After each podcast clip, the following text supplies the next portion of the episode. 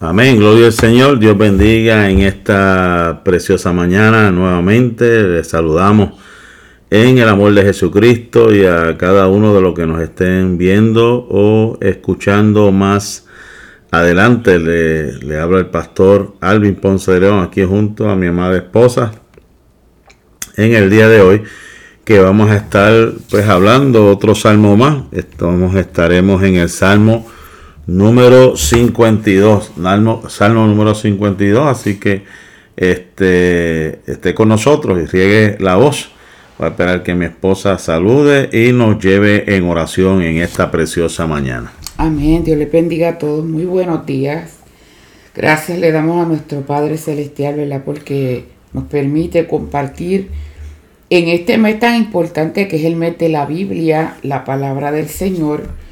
Y hoy Seguimos adelante en el estudio de los salmos con el salmo número 52. Así que oramos, Padre, gracias en esta hermosa mañana te damos. Gracias, Por tanto amor, por tu misericordia, gracias, Señor. Padre. Gracias por tu bondad, por el descanso que nos diste durante la noche.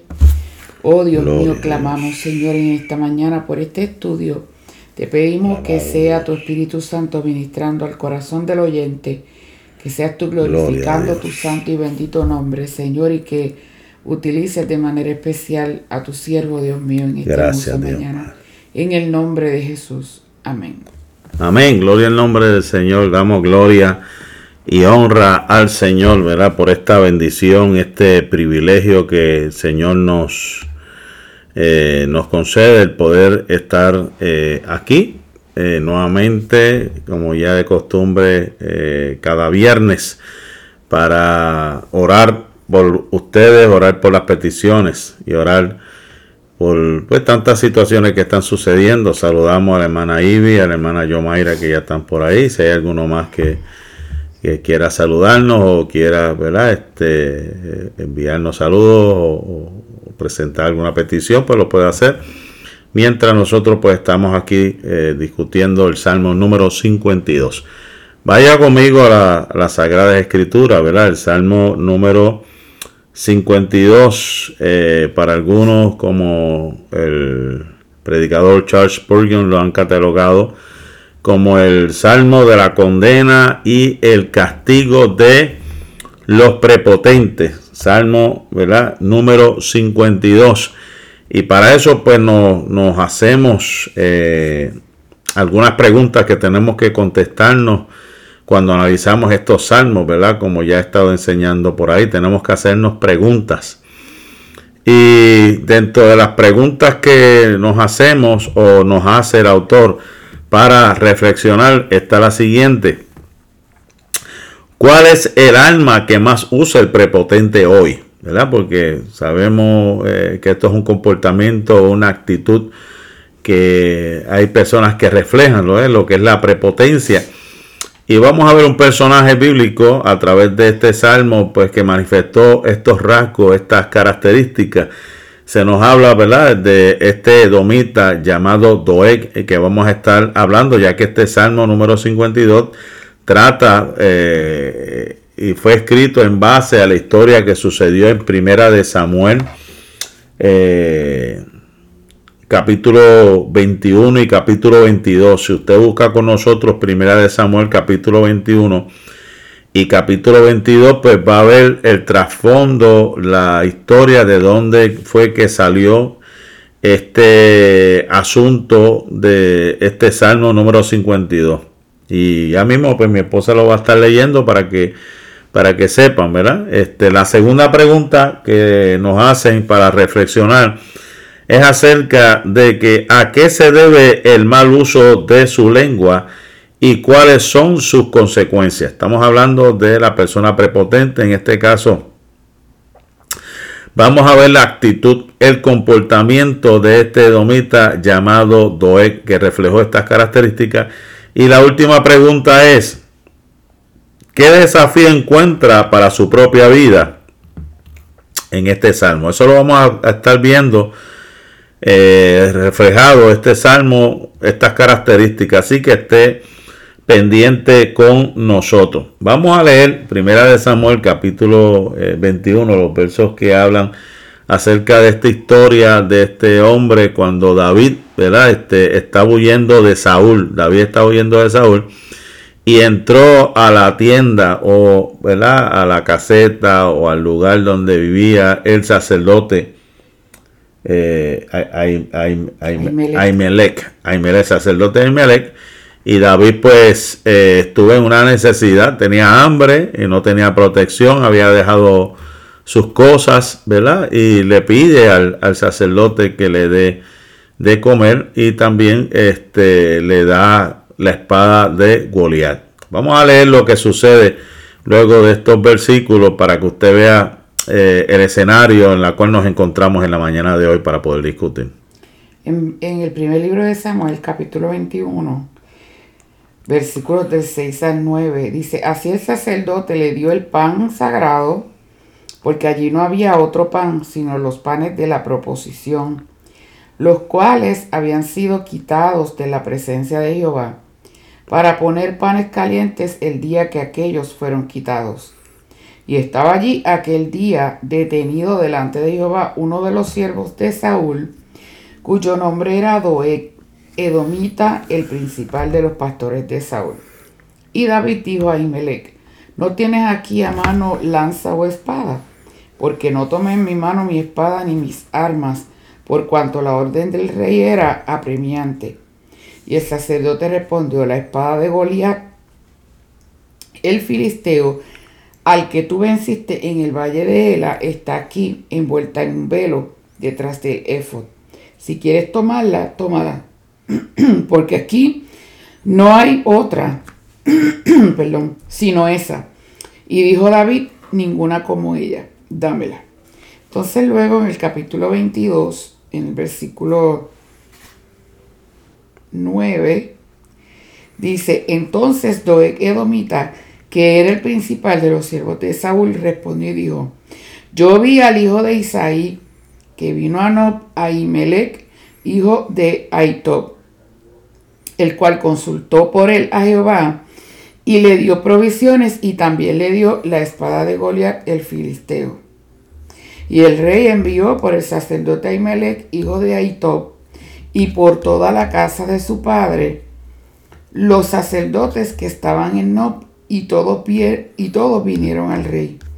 Y Saúl le dijo, oye ahora, hijo de Aitob. Y él dijo, heme aquí, señor mío. Y le dijo Saúl, ¿por qué habéis conspirado contra mí, tú y el hijo de Isaí, cuando tú le diste pan y espada y consultaste por él a Dios, para que se levantase contra mí y me acechase como lo hace hoy día? Entonces Ahimelech respondió al rey y dijo, ¿y quién entre todos tus siervos es tan fiel como David? yerno también del rey que sirve a tus órdenes y es ilustre en tu casa he comenzado yo desde hoy a consultar por él a Dios, lejos sea de mí. no culpe el rey, perdón, no culpe el rey de cosa alguna a su siervo, ni a toda la casa de mi padre, porque tu siervo ninguna cosa sabe de este asunto, grande ni pequeña. Amén. Eh, antes de discutir texto por texto, eh, vamos a hablar eh, rapidito de lo que se llama el semillero homilético. Hay un contraste, vamos a ver que pues, esto es un estilo que David utiliza desde el principio de sus salmos, ¿verdad? Eh, contrastando el justo con el injusto, ¿verdad? Eso es algo, un estilo parte de los escritos de David. El contraste entre el bien y el mal. Él utiliza mucho esto de los contrastes y vemos que desde el verso número 1 al verso número 5, vemos lo que es el hombre vil. El hombre vil se manifiesta en estos primeros versículos. Ese hombre vil que está personificado en este hombre llamado Doeg se caracteriza de la siguiente manera. Él es jactancioso en la maldad, es mentiroso en la injusticia, es perverso en la lengua engañosa. Más sin embargo, vamos a ver en los últimos versículos que David eh, pone al justo como un hombre temeroso de Dios, fructífero en el trabajo y fiel en la comunión. ¿Ve? Vemos el contraste entre el hombre impío y el hombre justo. Ahora, cuando ese primer eh, verso eh, pues nos habla acerca eh, del comportamiento, cuando hace la pregunta, ¿por qué te jactas de maldad o poderoso? poderoso? Él se está refiriendo, y algunos creen que fue a Doeg, pero también a Saúl, porque Saúl fue el que ordenó la matanza de creo de más de 80 eh, sacerdotes murieron, ¿verdad? A consecuencia de la decisión que había tomado el rey Saúl, ¿verdad? Eh, porque Doeg fue el que le trajo el informe, pues temía por su vida y, por defender su vida le dijo, mira, este, yo vi a David que se metió a la casa de, de Ahimelech y Ahimelech le dio palabra, le dio pan, le dio esto, le dio lo otro. Y aunque el sacerdote Ahimelech se defendió y le dijo, mira, yo no sabía lo que estaba pasando. O sea, yo, yo desconocía de lo que estaba sucediendo entre ustedes. Yo pensaba que David era un hombre fiel. Pero sin embargo, eh, Saúl decidió matarlo. ¿Y qué pasa? Los que estaban con él, con Saúl, no se atrevieron a tocar. No se atrevieron a tocar ni, ni a los sacerdotes. Más sin embargo, Saúl le dio órdenes a Doeg y Doeg pues fue allá y mató a todos esos sacerdotes sin ninguna misericordia. Y para Doeg parece que fue un acto heroico el que eh, pudo hacer lo que hizo, matar a todos esos sacerdotes, como quien dice, para contentar al rey. Y ahí es donde vemos que David escribe y dice, ¿por qué te jactas de maldad? Oh poderoso. Y aquí está viendo eh, algunas definiciones del hebreo que habla acerca, además de jactarse, dice alardear, ¿verdad? El verbo eh, hilpa, que habla eh, de una persona que presume, que una persona que se alardea verbalmente de sus, de sus actos. También, en vez de poderoso, hay una, estas versiones antiguas hablan de guerrero. En vez de poderoso dice guerrero que lo que habla es de una persona que, que se destaca por la fuerza física, a menudo relaciona con capacidad de lucha. Pues estamos viendo, pues para matar 80 personas, era un hombre de grande fortaleza, era un hombre que, que con la espada era, era, era diestro para matar más de 80 sacerdotes. Y también vemos eh, otra palabrita que encontramos por aquí, eh, interesante, es acerca de la misericordia, ¿verdad? Que, dice ese verso que el salmista sigue diciendo, la, misericordia, de Dios, es continua. Hay otras partes donde dice, son nuevas cada mañana. Y este verbo que encontramos también tiene relacionado a amor real, ¿verdad? Un amor, perdón, leal, una clase inagotable de amor, bondad o amabilidad, a menudo usado por eh, para el amor de Dios que se relaciona con la fidelidad a su pacto. Eso es algo especial de parte eh, de nuestro Dios, ¿verdad? Que tiene misericordia, que es bondadoso, que es fiel. Ahora, el verso número 2. Agravios maquina tu lengua, como navaja afilada hace engaño agravios maquina tu lengua. Parte de la o la característica común de una persona prepotente es que hace maldad, ¿verdad? Y, calamidad. Este otro eh, de origen hebreo, la palabra en vez de agravio utiliza también es calamidad, que eso habla de destrucción, o sea, es la terminación de algo causando daño que no podía ser reparado o que ya ha dejado de existir. Agravios maquina tu lengua, o sea, daño, daño que no puede ser reparable. Y lo compara, aquí hay una figura literaria para aquellos que nos están siguiendo en las clases también de teología. Aquí hay una figura literaria que es una símil, dice comparando, ¿verdad? Los agravios o el daño de la lengua de este hombre, de esta persona prepotente, lo está comparando con qué? Con una navaja, ¿verdad? Dice ahí. Afilado. Con una navaja, dice aquí, amolada. Una navaja amolada que hace daño, ¿verdad? Aquí tengo eh, otra definición que es de la palabra maquinar. O sea, planear secretamente, generalmente algo malvado. Y esa navaja de afeitar pues es una herramienta cortante utilizada para afeitarse y probablemente similar a un cuchillo eh, pequeño. Era algo eh, afilado, ¿verdad? Tremendo. Y así es la lengua engañosa que hace mucho daño de la persona prepotente, ¿verdad? Y cuando hablamos de engaño, pues hablamos de ese sustantivo absoluto común que tiene que ver con causar que alguien crea en una falsedad que alguien crea en una falsedad. Este es el verso número 2 del Salmo 52 que habla de la figura de eh, lo que se cree de tanto de Saúl como de Domita, el acto que cometieron en contra de los sacerdotes después que David salió de la caseta de Aimelech con la espada de Goliat y había comido de los panes de la proposición. Vámonos al verso número 3 este salmo es un salmo corto, solamente tiene nueve versos, ¿verdad? Eh, vámonos al salmo número 3. Verso 3. Perdón, eh, 52.3. Amaste el mal más que el bien, la mentira más que la verdad. Wow.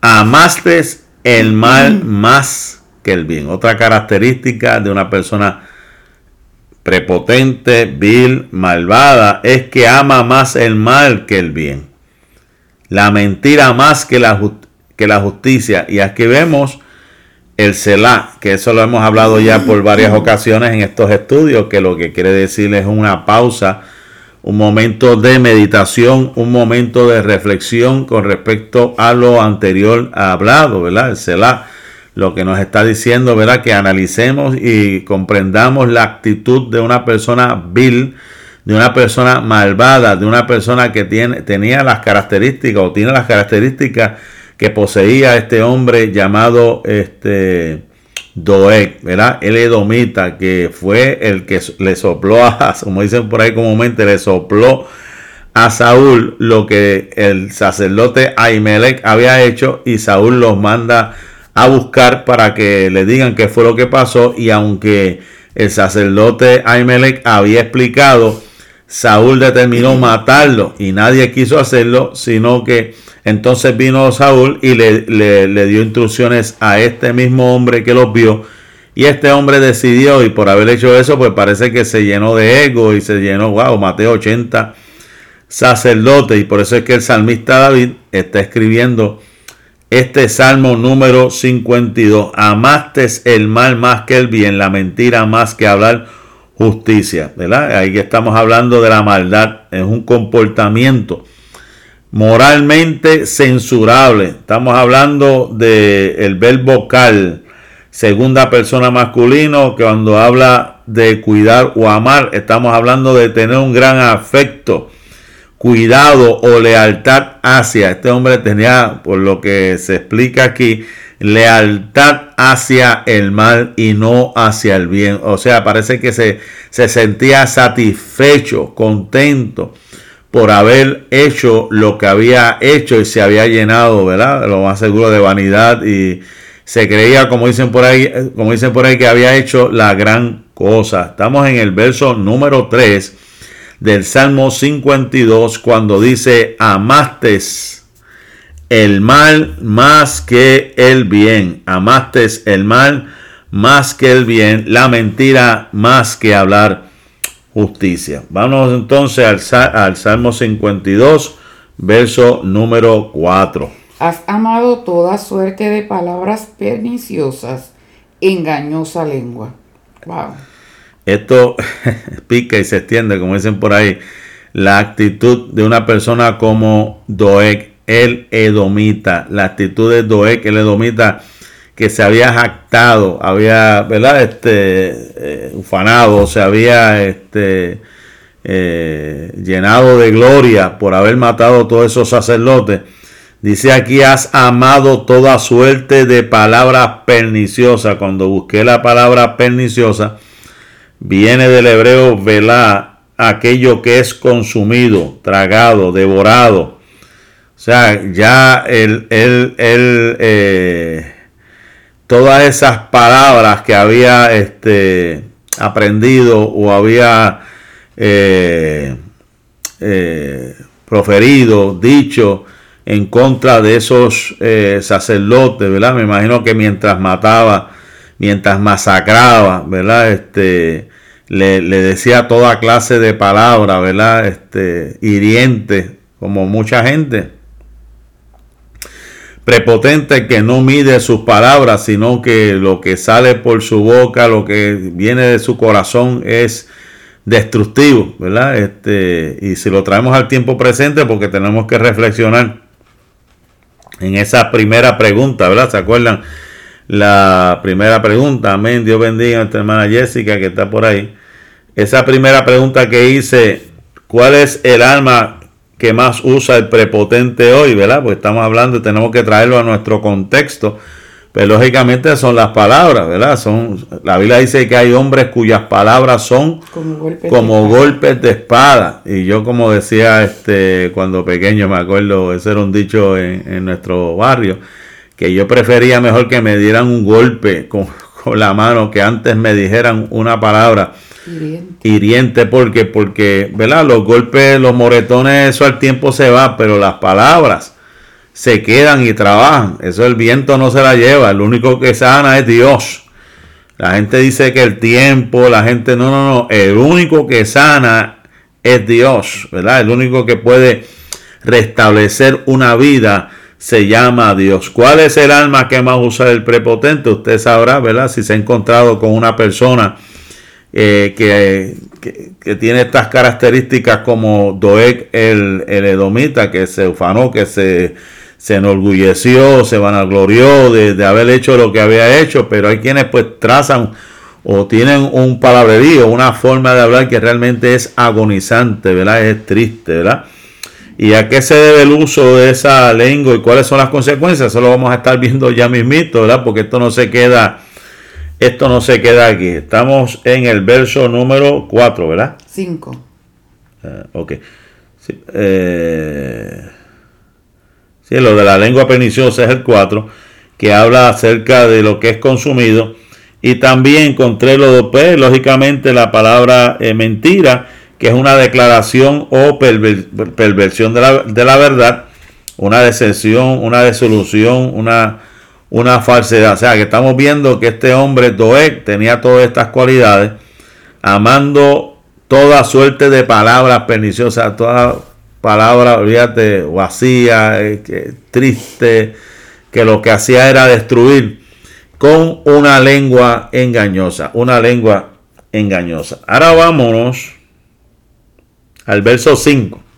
Interesante esto ahora. Por tanto, Dios te destruirá para siempre, te asolará y te arrancará de tu morada y te desarraigará de la tierra de los vivientes. Selah.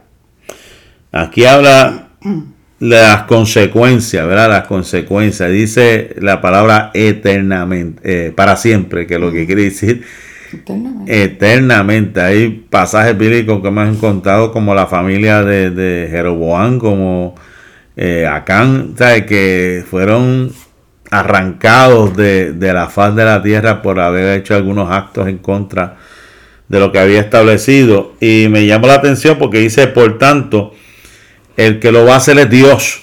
no, no, no, no esperemos que el hombre haga nada. El que lo va a hacer es Dios. Acuérdate de esto.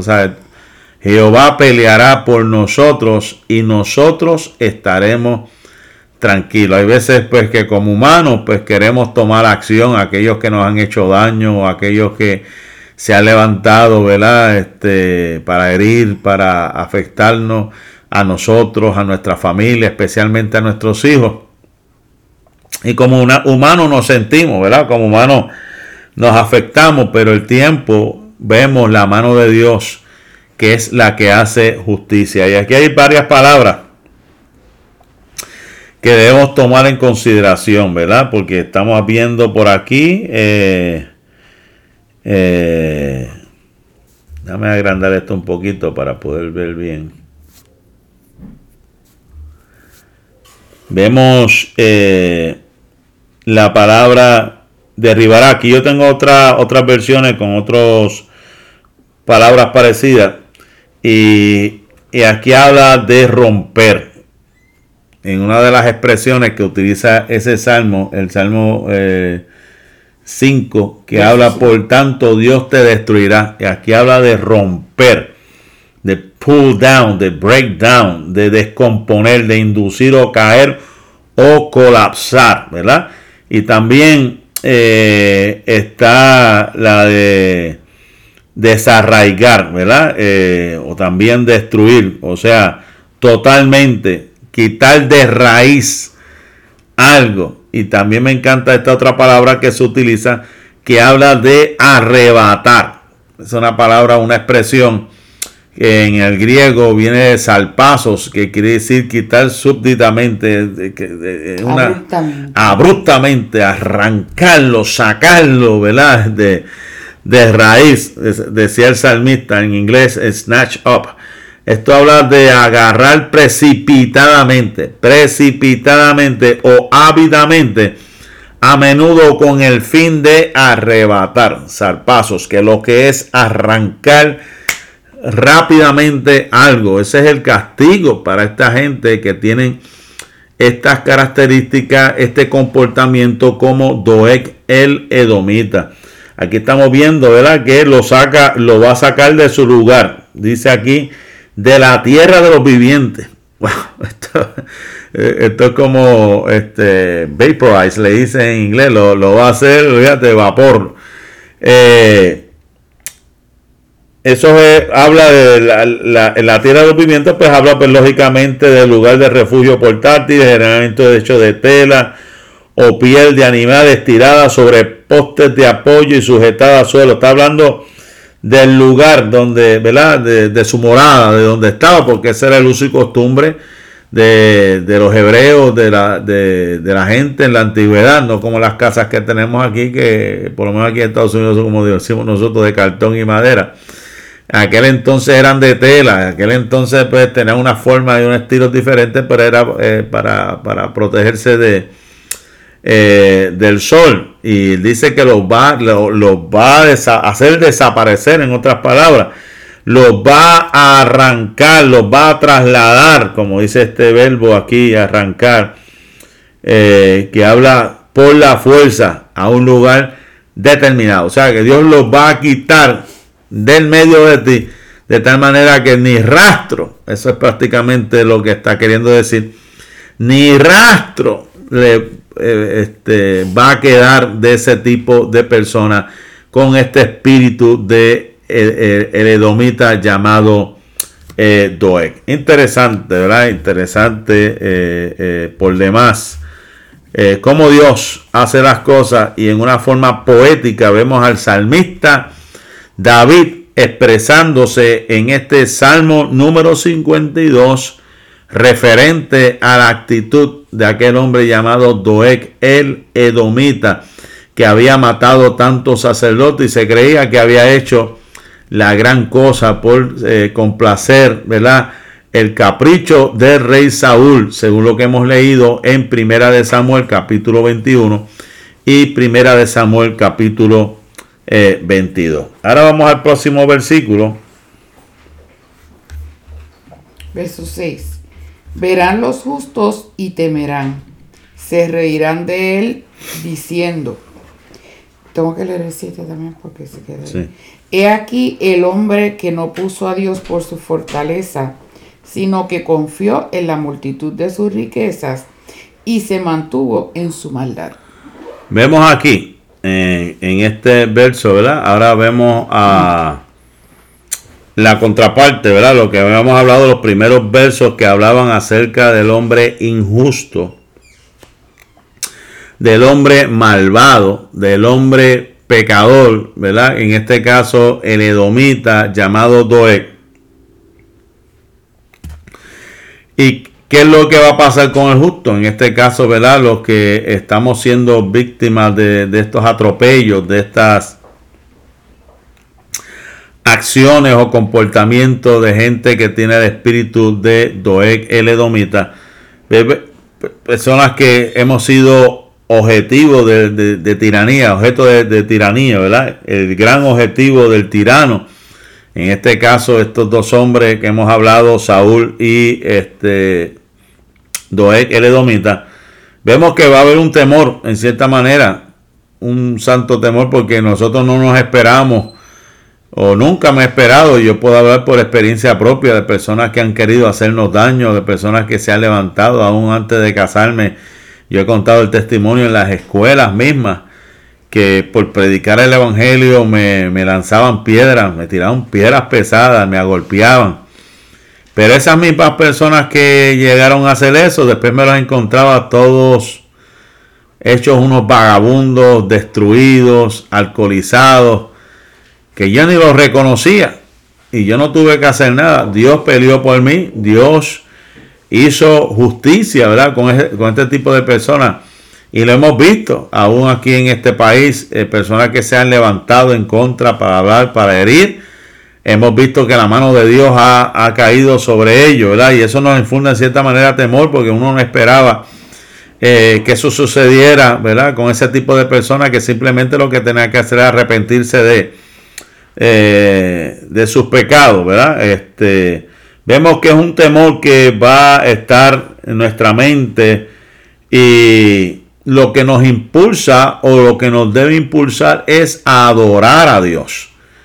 Ese santo temor que nos impulsa cuando estas cosas suceden a nuestro alrededor, lo que nos tiene que en vez de hacernos reír o, o, ¿verdad? Este, eh, gozarnos de esa situación, lo que nos debe impulsar es a reverenciar, a adorar, a glorificar el dulce nombre de nuestro Señor Jesucristo. Y verán los justos y temerán y se reirán de él, diciendo,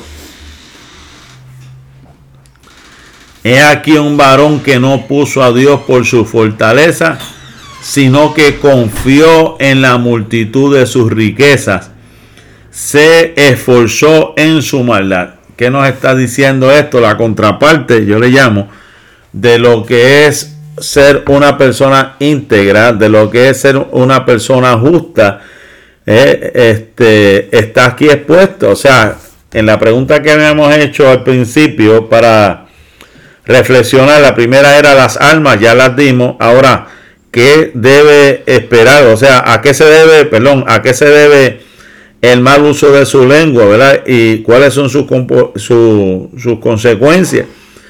Pues nosotros tenemos que, no podemos generalizar porque yo sé que hay Hemos aprendido que hay comportamientos, que hay factores externos que pueden influenciar a una persona, pero también hay lo que se llama conductas aprendidas que las ven de otras personas.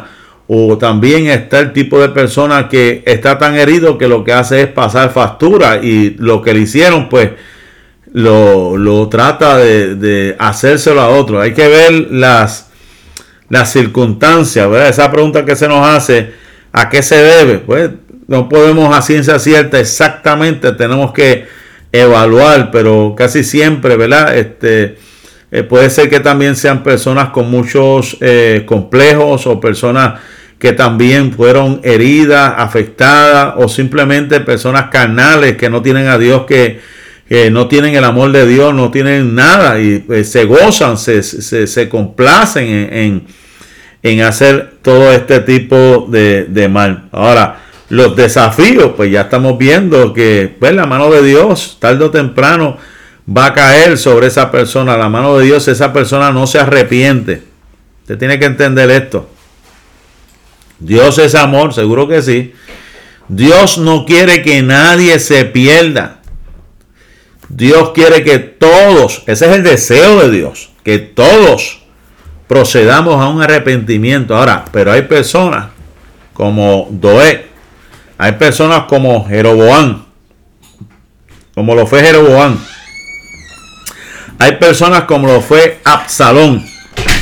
Y han habido personas que la misericordia de Dios se acabó, Dios los destruyó, como fue el caso de Acán, se abrió la tierra, se los tragó, a Salón quedó guindado, después el, general le clavó las flechas, vemos, vemos a Jeroboam que por haber hecho el pecado de los de, inclinado al pueblo, a los dioses también, fue arraigado, quitado de la faz de la tierra. O sea, tampoco podemos ser tan eh, misericordiosos que querramos irnos por encima de Dios. Si ya Dios determinó algo con una persona, hay que dejar que Dios haga lo que tenga que hacer, porque si ya Dios le dio la oportunidad, amén, si no la aprovechó, estamos hablando de gente prepotente, ¿ok? O sea, mi pensar en estos momentos, estamos hablando de gente que hace maldad, que se goza en la maldad, que, que, que no quiere eh, por nada cambiar su forma de ser. Estamos hablando de personas prepotentes que se creen que, se que pueden llevarse a la gente enredada por ahí. Estamos hablando de que hay unas consecuencias y estamos hablando de que, pues, a diferencia de el justo, esta, esta persona malvada no puso a Dios por su fortaleza. Son personas que no tienen a Dios, ¿verdad? Eh, como refugio. Sin embargo, el justo sabe que debe habitar bajo la, bajo la sombra del omnipotente. Tiene que habitar bajo el abrigo del Altísimo. Esta persona prepotente, estoy hablando de personas prepotentes, personas pecadoras, no ponen a Dios por su fortaleza. el Señor no es su refugio. O sea, no, no quieren habitar bajo el refugio, sino que el refugio de ellos, según este salmo, son sus riquezas. Se creen que porque tienen chelitos, como dicen los dominicanos, se creen que porque tienen cuaitos, ¿verdad? Se creen que porque tienen este eh, plata o lo, lo, que sea en los bancos, se creen que, olvídate, ¿cuánta gente no hemos conocido así? Que se creen que porque son millonarios, eh, se creen que porque son personas que tienen muchísimas propiedades, no necesitan a Dios. No ¿Y cuánta gente no hemos escuchado? Como uno de los cantantes de los Beatles que fue muerto después de haber negado a Dios. Eh, eh, y muchos, ¿verdad? Hemos, hemos escuchado de haber rechazado a Dios en público. Termina muerto. ¿eh? Querían ellos llevarse la gloria. Mira, mira, recientemente el alcalde, el que era alcalde, o perdón, gobernador de Nueva York de apellido Cuomo, que se quiso llevar la gloria por, porque redujo esta cuestión del virus y, no quitó a Dios supuestamente de, la ecuación. ¿Y quién terminó siendo sacado de la silla? Él, ¿verdad? Por, por no haberle dado la gloria a Dios. Lo mismo le pasó a Fidel Castro, lo mismo le pasó al presidente de, de Venezuela por no rendirse y humillarse y reconocer a Dios terminaron fulminantemente muertos, acabados. ¿Y cuánta gente no ha pasado de eso? Que en vez de refugiarse en Dios, se refugian en sus capacidades, sus inteligencias y su riqueza y, y, de momento desaparecen de la faz de la tierra, como el Edom, el Edomita que no puso a Dios por su fortaleza, sino que se confió en la multitud de sus riquezas. Y dice que se esforzó en su maldad. Personas que toda su fuerza, todo su empeño lo ponen en hacer el mal. Triste por demás, ¿verdad? La actitud, el comportamiento de este tipo de personas que, ¿verdad? Refleja este espíritu edomita de, esta, de este hombre llamado Ahora vamos a ver qué dice el verso número 8. Esto es como una antítesis de lo que estábamos leyendo anteriormente. Pero yo estoy como olivo verde en la casa de Dios. En la misericordia de Dios confío eternamente y para siempre. Sin embargo, David decía, fíjate, este hombre era un, fue un sanguinario también, fue un prepotente, fue un malvado, mal. Sin embargo, yo, Estoy como olivo verde que florece en la casa de Dios, que confío en el gran amor de Dios eternamente y para siempre. Aquí pues él se compara como un olivo, un olivo Era un árbol de hoja perenne, dice aquí, eh, en esta información que conseguí. Duradero, fructífero, cuyo fruto es gozoso, glorioso, perdurable. Es un fruto, ¿verdad? Que es útil y apreciado por, por, por, los, por los hombres, donde sale la, la aceituna, ¿verdad? El aceite, eso es algo tremendo, toda la utilidad que tiene esto de la aceituna. A mí me encanta la aceituna, especialmente la que no tiene semilla. Pero sale el aceite, ¿verdad? Y también se dice que crece de manera exuberante, o sea, tiene crecimiento. Y las ramas abundan y se extienden. Y lo hacen un árbol grande y frondoso. Cuando hablamos de árbol grande y frondoso, pues hemos hablado desde, ¿verdad? Eh, muchas veces hemos explicado esto. Son árboles que se profundizan, que echan raíces fuertes, encuentran una roca, encuentran una vena de agua para entonces poder crecer, ¿verdad? Y cuando viene el viento, cuando viene el vendaval, cuando viene la tormenta, aunque sus ramas se sacudan, permanece. Eh, tremendo, ¿verdad? También el, el el salmista, eh, pues se compara, pues, como hemos hablado con este árbol, que dice aquí algún, algún día su deseo prestar servicio en la casa de Dios, estar en la morada de Dios y acogerse plenamente con todas sus fuerzas a Dios y su favor. O sea, algún día prestaría la casa de Dios, estaría en esa morada, se acogería plenamente. Eso es algo especial, el deseo del salmista, estar un día en la casa de Dios. El deseo de todo cristiano como olivo, como planta de olivo, estar plantado en la casa de Dios, en los atrios de de la casa de nuestro Dios y fructificar. Pues no simplemente es ser plantado, sino que tenemos que dar fruto, ¿verdad? Tenemos que dar fruto, amén. Y también pues vemos que el salmista, según este, esta explicación que he traído aquí, se regocija como un hijo de Dios el poder tener intimidad, familiarizarse, familiaridad con Dios, el poder estar relacionado. Por eso es que dice como olivo verde, está ahí para servir, para, para, para poder ayudar, para ser plantado, para tener una relación íntima con Dios, ¿verdad? No un día, sino para siempre. Terminamos con el verso número 9. Te alabaré para siempre porque lo has hecho así y esperaré en tu nombre porque es bueno delante de tus santos. O sea que el salmista, ¿verdad? Expresa y es lo que debemos hacer acopio y, ¿verdad? y reflexionar, es que él está eternamente agradecido. Yo no sé cuán agradecido tú estás de lo que Dios hizo por ti, pero debemos hacer acopio, ¿verdad? Coger el ejemplo del salmista cuando decía, estaré eternamente agradecido. O sea, te alabaré por siempre por lo que has hecho. Y esperaré, ¿verdad? Esperaré en tu nombre. Porque en Él estaba toda su esperanza, toda su confianza. Porque es bueno delante de tus santos o en medio de tus santos. Es lo que significa esto.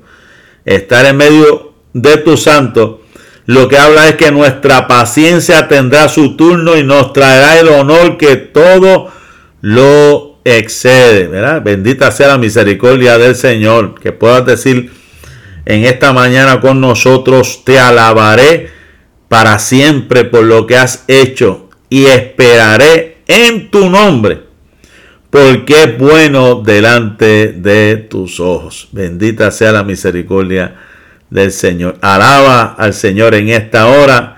Espera en el Señor. Regocíjate en el Dios de tu salvación. Hasta aquí este salmo número 52. Lo esperamos la, próxima semana, ¿verdad? Mi esposa estará dando. No, el pastor va a estar dando el 54. Porque ya ah, sí. lo habíamos estudiado. con el 14. Sí. pues el Salmo 54 lo estaremos dando la semana que viene. Así que Dios le bendiga, Dios le guarde, la paz y la bendición de Dios sea con cada uno de ustedes. Hoy, mañana y siempre la Iglesia de Unción y Poder. Los esperamos esta noche en nuestro servicio dedicado a las Sagradas Escrituras. Dios les bendiga. Amén. Buen día.